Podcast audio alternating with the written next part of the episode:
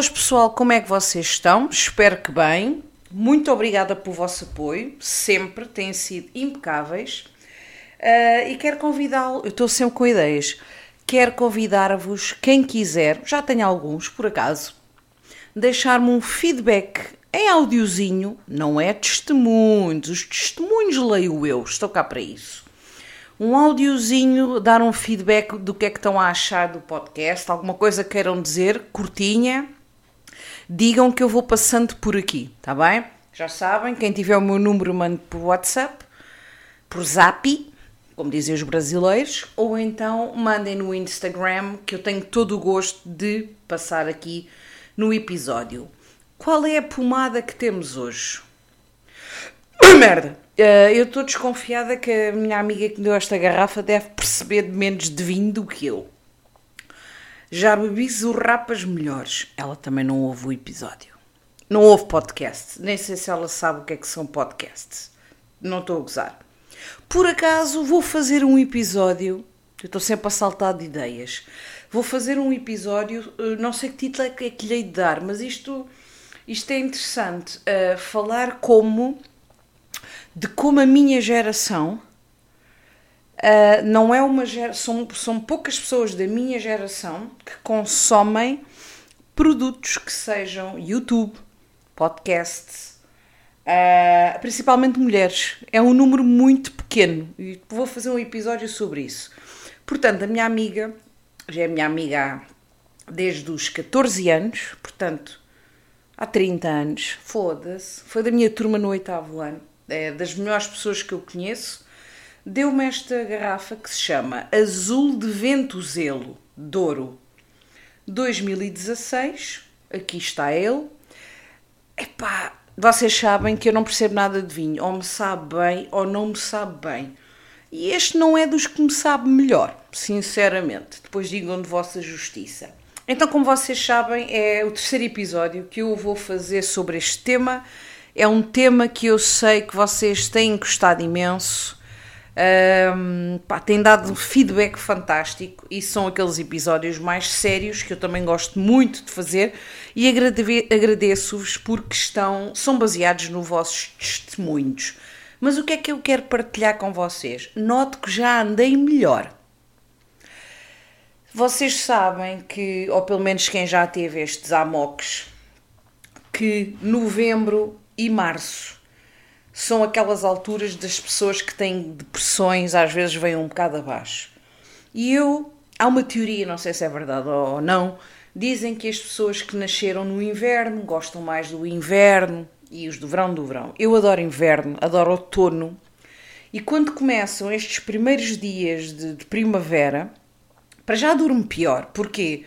Porque até mudar a hora amanhece muito cedo e por muito que eu tenha o, o meu quarto escuro, uh, o, o, meu biorritmo, como é que se chama, não sei o nome, uh, eu sou uma morning person, portanto o meu ideal para mim uh, de vida, se tivesse vida para isso, era deitar-me todos os dias às 11 da noite e conseguir dormir até às 6. Eu adoro acordar ainda sendo de noite e depois estar a amanhecer, é, é o meu normal. Então durmo pior nesta altura e depois, ao contrário da maioria das pessoas, não sinto aquela necessidade, ai, tenho que ir apanhar sol. Eu tenho uma varanda que não lhe dou uso. Caminhadas nunca mais fiz. Não sou uma pessoa que sente necessidade de ver o mar, nunca tive. Uma vez tive, há uns anos, quatro anos sem ir à praia, mas isso vai ser para o episódio de, das gordas e do corpo das gordas. Um, não sinto essa necessidade e deprime-me, fico um bocado. Epá, não é bem deprimida, não vos sei explicar, mas não fico assim nos pinkers quando começa a haver este tempo. Mas já estou bem, mas andei uns dias. Também tive alguns problemas de algumas preocupações de trabalho e também fiquei ali um bocado abananada. E hum, estou no meu último blister de antidepressivo. Isto é que é uma qualidade de conversa, mas nós temos que contar as coisas Estou a fazer o desmame, como vocês sabem. Epá, eu não quero tomar mais, não quero tomar mais, mas sexta-feira vou, tenho consulta com a minha psicóloga e vou falar-lhe sobre fome emocional embora falta, falta uma semana para eu começar a fazer dieta. Vou fazer uma dieta, um, vou um, gravar a minha dieta no canal do YouTube, porque vai ser uma coisa muito gira. Ou resulta ou não resulta. Atenção, quando eu digo a minha dieta são 5 quilos. Não nos vamos pôr cá já aqui a mandar foguetes. São 5 quilos. Pronto. E se eu perder 5 quilos é muito bom. Vou começar o primeiro testemunho, não tem nome, mas eu penso que a idade é na casa dos 30 e tal anos. É uma menina. Desde que me lembro, sempre fui muito ansiosa. Tudo começou quando eu tinha 15 anos e deixei de conseguir ler em público. Na escola era horrível porque sempre que me pediam para ler eu começava a chorar e claro que era gozada pelos colegas. A minha mãe sempre ignorou o problema e achou que eram coisas da idade. Eu fiz o mesmo e fui tentando ignorar, mas quando andava na faculdade foi quando começou a piorar. Deixei de conseguir fazer apresentações para a turma e sempre que tinha de estar em situações mais estressantes sentia muito mal. Ficava muito nervosa, com suores frios e muitos tremores. Aos poucos, sozinha, fui conseguindo dar a volta à situação e consegui arranjar estratégias para superar esses desafios. Já estive em quatro psicólogas, mas eu sou muito resistente e infelizmente nunca levo uma terapia até ao fim. Sei que não levo até ao fim porque quando começamos a falar de temas da minha infância que, que são muito dolorosos, eu fecho-me em copas. Tudo piorou em 2017 por razões que não quero dizer, quando tive uns problemas pessoais. Comecei a ter sintomas de ataque de pânico, mas nunca tive ataques de pânico conseguia controlar-me porque sabia o que eram, mas tive uns meses horríveis. Chorava por tudo e por nada, andava sempre ansiosa com uma bola no estômago. Engordei 7 quilos e não tinha vontade de estar com ninguém. A psiquiatra salvou-me. Estive a tomar antidepressivos e ansiolíticos durante seis meses e foi isso que me salvou. Quando comecei a sentir os efeitos da medicação, foi tão importante pelo simples facto de pela primeira vez na minha vida eu saber o que era uma pessoa normal, sem ansiedade. A terapia ajudou, sem dúvida, mas o tratamento que eu fiz foi crucial para me sentir mais calma e ver as coisas com mais lucidez. Sou uma pessoa neurótica e com alguns traços de POC, perturbação obsessiva compulsiva.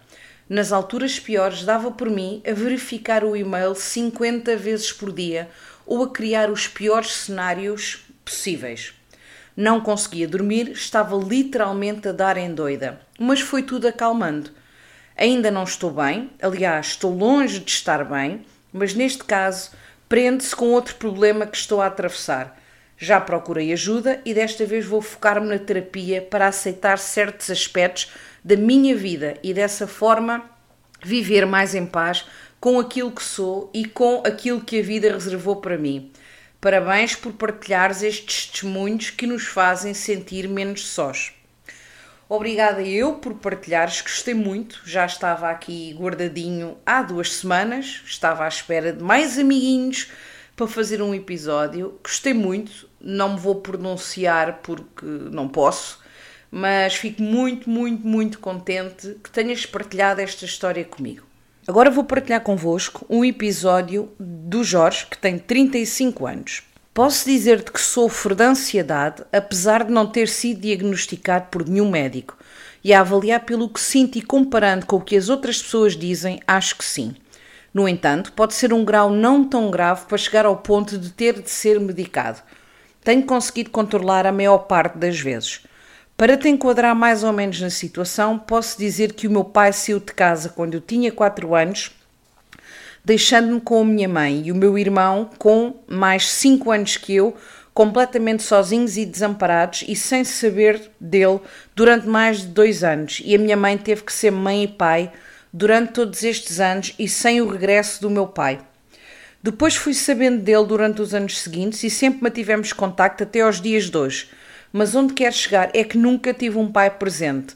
Fui crescendo e nas brincadeiras de rua com os meus amigos, de vez em. Desculpem lá, pessoal, que tive que me recompor aqui. De vez em quando começava a chorar do nada e eles já sabiam que era por causa do meu pai. O caso era conhecido e tinha desculpa. Nessa altura, se calhar era ansiedade, mas muito camuflada. Depois, quando cresci mais, antes de ser adolescente e até hoje, tenho vindo a considerar que estou curado, entre aspas, desse assunto, pois está mais que arrumado, até porque em 2013 fui viver e trabalhar com ele durante uns meses. Posto isto, tive o meu primeiro episódio de ansiedade oficialmente quando tinha 17 anos, porque fui estudar para fora. Mudança de vida, conhecer pessoas novas, novas rotinas, novas responsabilidades. Senti-me pressionada a vingar e ter sucesso Esperem lá um bocadinho que eu tenho que beber aqui três golos de vinho. Esperem um bocadinho. Caralho, vocês não cabem mim com estas histórias. Pensam que não, mas eu é que sei. Bem, vamos lá. Senti-me pressionada a vingar e ter sucesso, ainda que nada me tenha pedido ou tenha sido pedido ou imposto por ninguém. Era simplesmente decorrer da vida a ter de acontecer. Não consigo comer, tenho vômitos, tonturas, dores no peito, pensar que vou morrer, até já desmaiei uma vez, diarreia, todo fodido. Já tive mais ataques, não muitos, mas de vez em quando, pimba. O último que tive foi em novembro, quando estava a ver o Good Doctor. Era um episódio sobre como eles estavam a lidar com a Covid. Aquela merda bateu-me. Comecei por sentir uma dor no peito e depois fui gradualmente transitando para suores frios e quentes, vontade de vomitar, náuseas, até que me lembrei de meter um primperan debaixo da língua. Depois fiquei mais calmo e só fiquei melhor depois de dormir. Às vezes o melhor também é dormir sobre o assunto ou respirar fundo durante uns segundos. O coração desacelera automaticamente. Acontece quando menos espero ou também posso prever quando tenho alguma coisa de importante na minha vida. Não é que tenha medo de ser julgado, porque não tenho, estou-me a cagar para o que pensam de mim. Eu acho que é mais pelo facto de ser exigente comigo próprio e não querer falhar para mim mesmo. Desculpa o pleonasmo, mas eu sou muito intenso no que penso, embora possa não me conseguir expressar da melhor maneira. Também não sei avaliar se o facto de eu ser assim tem a ver com a história do meu pai. Não sei se é dizer que é nervosismo, pânico, ansiedade, mas, mas alguma coisa tem de ser. Considero-me um jovem normal, até faço alguma atividade física, tenho saúde, família, amigos e uma filha que me faz muito feliz mas o ser humano é munido de uma complexidade tão extrema que podemos estar a 100 num segundo e no outro ficar a mil, sem razão aparente. E há sempre tanta coisa a acrescentar que, por mais que queiramos dizer, falta sempre aquela situação ou aquele exemplo. Acho que todos nós nos completamos uns aos outros. Beijinhos e obrigado. Beijinho eu, beijinho Jorge, já nem sei o que é que estou a dizer. É pá, o teu testemunho já me fez aqui beber. Ah um bocado de vinho. Vou beber mais um bocadinho que é para me recompor.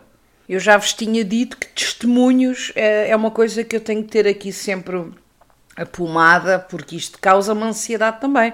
Estar a ler, não é? Entre nas coisas. Agora tenho aqui um, um testemunho da Márcia e ela diz: Olá Dora, acabei de ouvir o teu último podcast, como sempre gostei muito.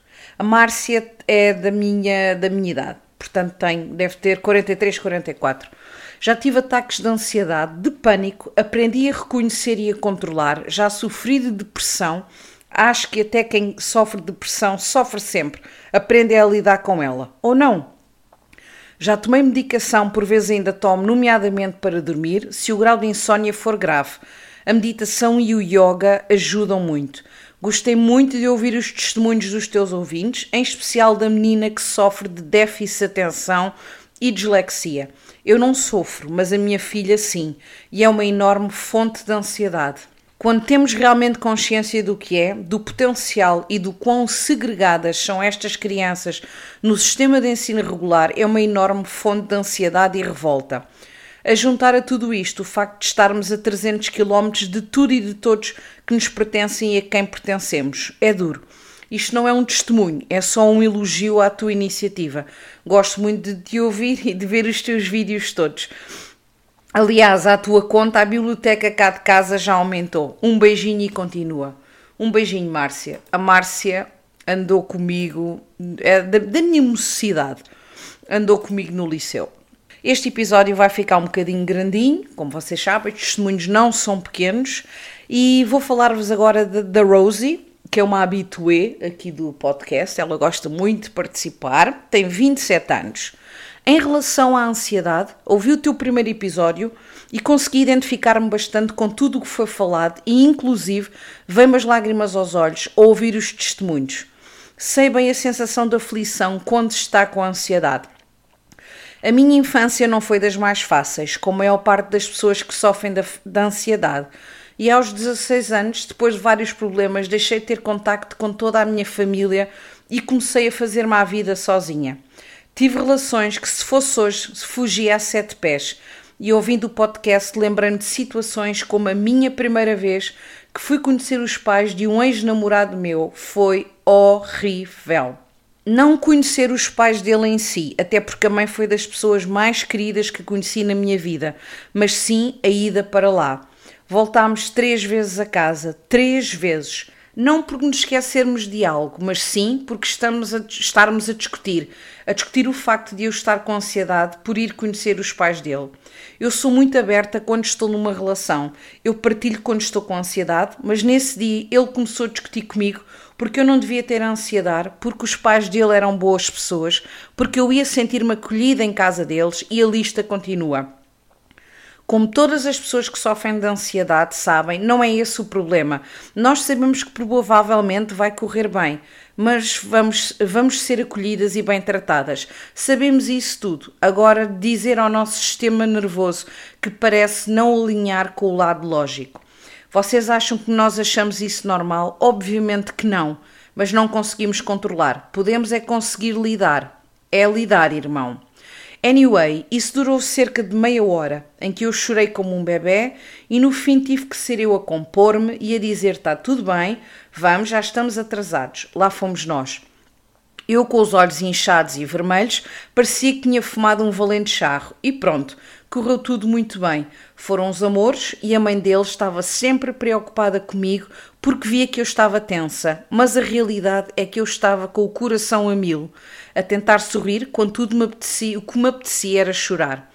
Ele não falou comigo o tempo todo e tivemos em casa dos pais dele. Não sei se fez bem ou se fez mal, mas sei que nunca me senti tão mal na minha vida. Mais episódios destes aconteceram e podemos dizer que a relação não durou assim muito mais tempo. Nada contra ele, até porque é uma boa pessoa, mas nós precisamos de um pouco mais cuidado quando estamos a curar. Desde então, ganhei coragem e comecei a ver uma psicóloga. Ela não fala muito, mas ajuda-me e o facto de ter alguém que podes dizer as coisas mais estúpidas do que nos vai na cabeça, principalmente em momentos de ansiedade e overthinking, e saber que vão ser apenas que vão apenas guiar-te e não vão julgar e não vão contar a ninguém o quão maluca és, para mim vale o dinheiro ao final do mês. Tenho tido cada vez menos ataques de ansiedade e sinto-me bem em geral, não em todos os dias, atenção, mais feliz. Rosie, mais uma vez, ainda tenho cá outro testemunho teu, para outro episódio, de outro assunto, e muito obrigada por teres participado. Tenho aqui um, um certo do novo livro da Helena Magalhães, que ela quis partilhar comigo, e ela disse-me para ler na íntegra, e aqui fica. Em 2017, tinha passado os últimos anos sem pensar em ansiedade Quase que me tinha esquecido desta velha amiga, todavia não totalmente. É como uma cicatriz que nos lembra de uma ferida que nos abriu. E uma das coisas mais frustrantes para quem lida com a ansiedade é muitas vezes não conseguir arranjar uma explicação concreta para a forma como nos sentimos. Nesta altura, procurei terapia pela primeira vez, porque precisava de entender porque é que isto me estava novamente a acontecer, porque é que eu tinha de me sentir assim, porque é que não podia ser normal e o que é só normal. É relativo, mas nestes momentos tudo dentro de nós grita e só queremos que tudo pare. Toda a minha vida tem sido um combate pessoal contra a ansiedade, o medo de morrer, a necessidade de controle, a claustrofobia e o medo de ficar sozinha uma guerra que eu teimava que ia ganhar. Agora, acordava de manhã e o primeiro pensamento que tinha era se me ia sentir ansiosa e começava tudo novamente. A dificuldade em respirar, o peito pesado, a impaciência, a necessidade de estar sempre ocupada só para não pensar, a agonia interior desde que acordava até à última hora, até à hora que me deitava. Naquela altura já não era só tomar ansiolíticos e dormir quando me sentia em crise, um grande apanágio da medicação à qual sou profundamente grata. Todavia, esta era uma relação de amor-ódio. Nem conseguia sair de casa sem eles, mas fazia de tudo para nunca os tomar. Levava o meu corpo ao limite, apenas com obstinação em controlar, controlar a ansiedade. Uma das primeiras coisas que a terapeuta me disse foi que a medicação não era o bicho-papão. O que é que uma pessoa que sofre de enxaqueca faz? Perguntou-me. Toma um paracetamol, respondi quase contrariada. Então porquê é que quando te sentes ansiosa não has de tomar um calmante? Porque não queria. Porque não queria ceder à medicação. Porque não podia ficar dependente de ansiolíticos para o resto da vida. Porque o que é que isso iria dizer de mim? E porque era mais forte do que isso? Porque eu controlava o meu corpo. Porque, porque, porque. Tu não controlas a ansiedade, disse uma terapeuta. Aprendes a viver com ela, a conhecê-la e a conhecer-te a ti com ela. Fiz um tratamento com antidepressivos durante dois anos e depois comecei o desmame. A ansiedade continua presente lá no fundo da minha mente, algumas vezes desceu até ao meu corpo, mas nessas alturas o ansiolítico lutou ao meu lado contra ela. E é nessas alturas que sei que a vida é boa. O meu corpo está vivo, eu estou bem, não me esqueço dela, mas de alguma forma aprendi a lidar com ela na minha vida. E o ansiolítico continua a ser a minha bengala, sempre guardada na mala por onde quer que vá. E isto não me torna pior, fraca, incapaz, inferior. Somos companheiras de viagem. Helena, muito obrigada.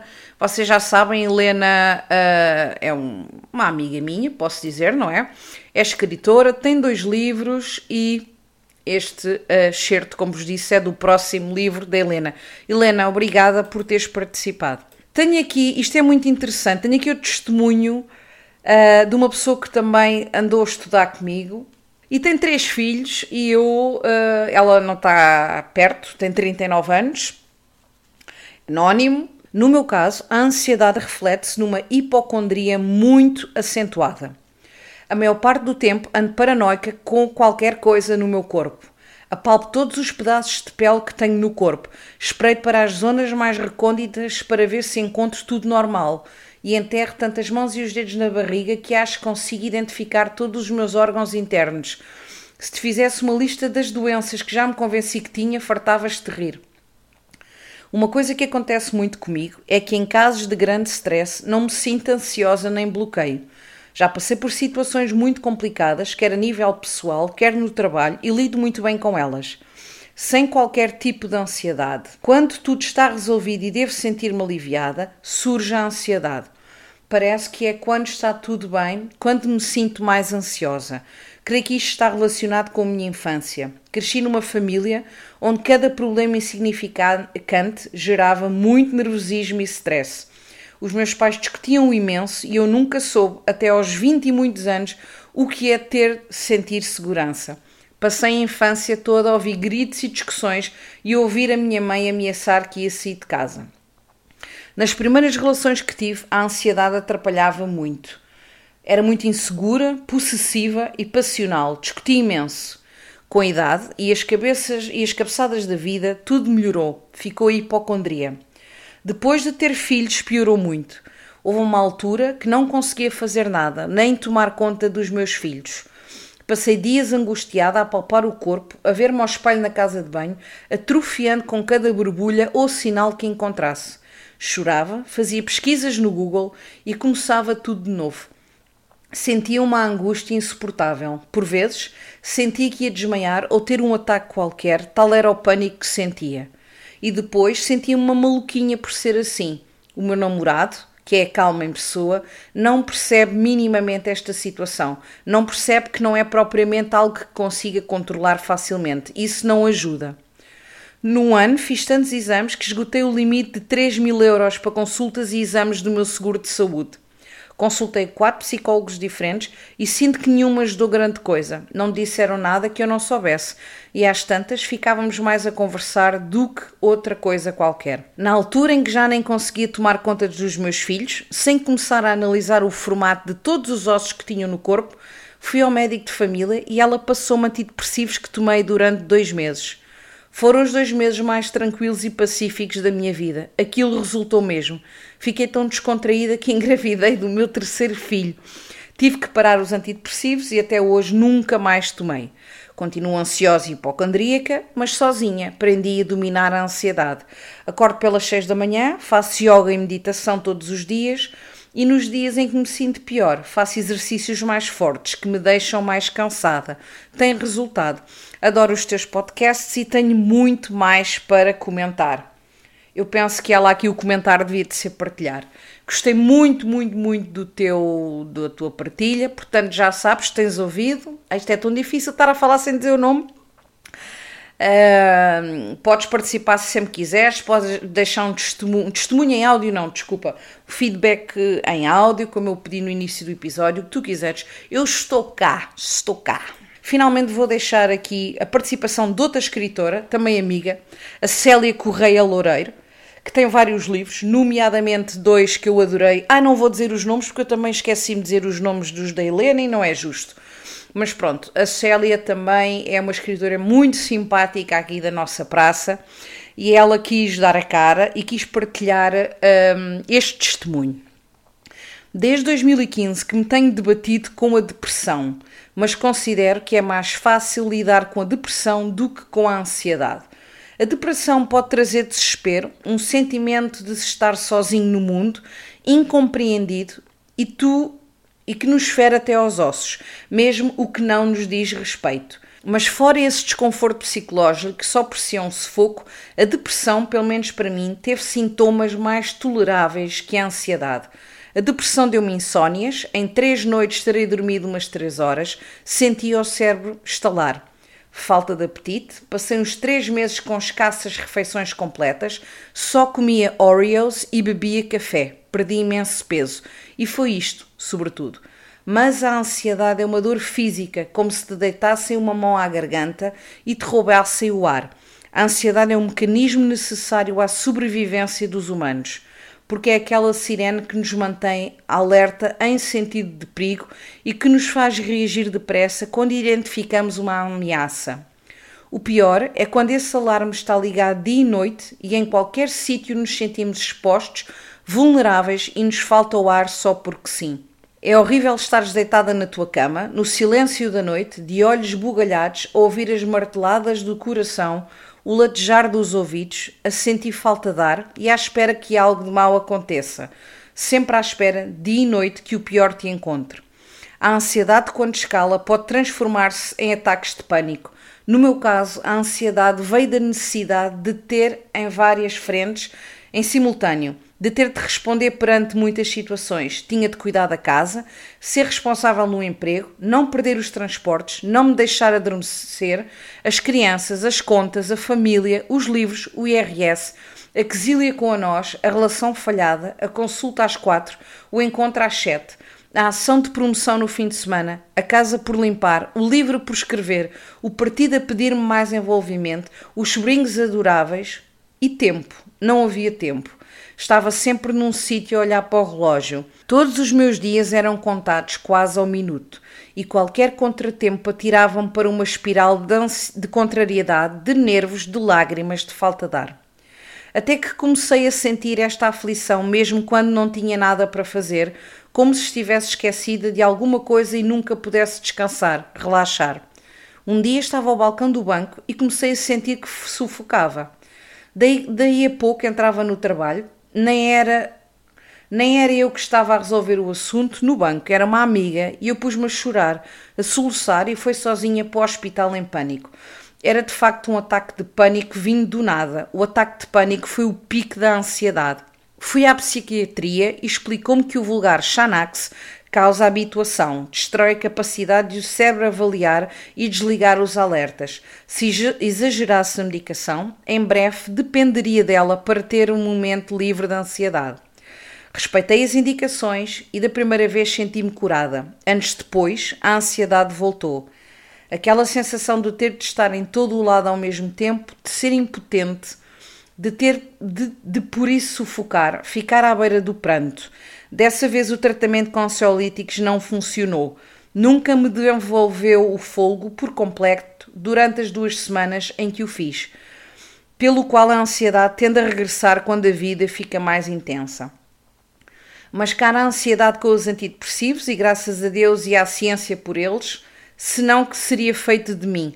Nem levantar-me da cama seria possível. Não deixem de procurar ajuda, nem tenham vergonha de ser medicados. Bem pesadas as coisas, mais vale podermos respirar em paz. Beijinhos e parabéns por abordares este tema. Pessoal, uh, eu quero só pedir-vos uh, uma desculpazita. Vocês sabem que eu, uh, epá, eu às vezes estou a ler, eu engano, eu como as palavras, eu estou a dar o meu melhor. E, embora. Epá, isto também mexe, mexe muito comigo, estar aqui 40 minutos a ler estas coisas. Isto é um episódio que mexe muito. Portanto, eu tento dar o meu melhor, mas eu estou a notar que, que hoje me estou a, me estou a, a enganar um bocadinho mais do que o normal. Se calhar não bebi vinho suficiente só por causa disso, esperem aí. Agora, a sério, eh, é que isto mexe. Isto mexe e depois quando nós conhecemos as pessoas e vemos a cara e não sei o quê, o que é que eu vos posso dizer? Eu não vos posso aconselhar a nada, não sou médica, cada caso é um caso. A única coisa que eu posso dizer, isto é muito lame, é muito fuleiro, é pá, mas eu estou cá para vos ouvir e mais do que isso, para vos ouvir, para transmitir a vossa mensagem e tenham a real noção que estes testemunhos são importantes. Aliás, bastou o primeiro testemunho, ou os três ou quatro primeiros, para mais pessoas virem deixar o seu parecer e abrirem o coração aqui. E vocês já sabem, sempre que se justificar, eu faço episódios sobre a ansiedade. Eu de momento não tenho mais testemunhos, mas já sabem, eh, quando quiserem, contactem, mandem por e-mail o que quiserem. Eu espero que vocês tenham gostado deste episódio. Estou assim um bocadinho agora down, não me apetece fazer piadas. Uh, mas vou pedir-vos para vocês, já sabem, ir às, nas plataformas que, que dá para avaliar o podcast, vão lá avaliar, deixar um beijinho, continuar a deixar feedback à Dorinha Linda pôr umas stories do podcast. Estou muito feliz. Estou sempre deserta que chego sábado e quarta para. Hum, tive que me controlar que estava quase a chorar. Para partilhar eh, aqui os episódios com vocês. E eu espero que vocês continuem desse lado. Porque também são uma companhia para mim. Oh caralho, agora nos próximos meses não faço mais episódios sobre ansiedade, vamos só falar de sexo e de dates e tamanho, vamos fazer um episódio de tamanhos de pilas ou uma porcaria qualquer, porque, uh, Jesus, isto ninguém aguenta tanta, tanta coisa, tanto, tanta tristeza em 40 minutos. Amigos, não corte nada, já sabem, um beijinho e já sabem, algum testemunho, mandam por e-mail, escrito, feedback bacano, uh, mandem por áudio, tá bem? Um beijinho. Tchau, tchau.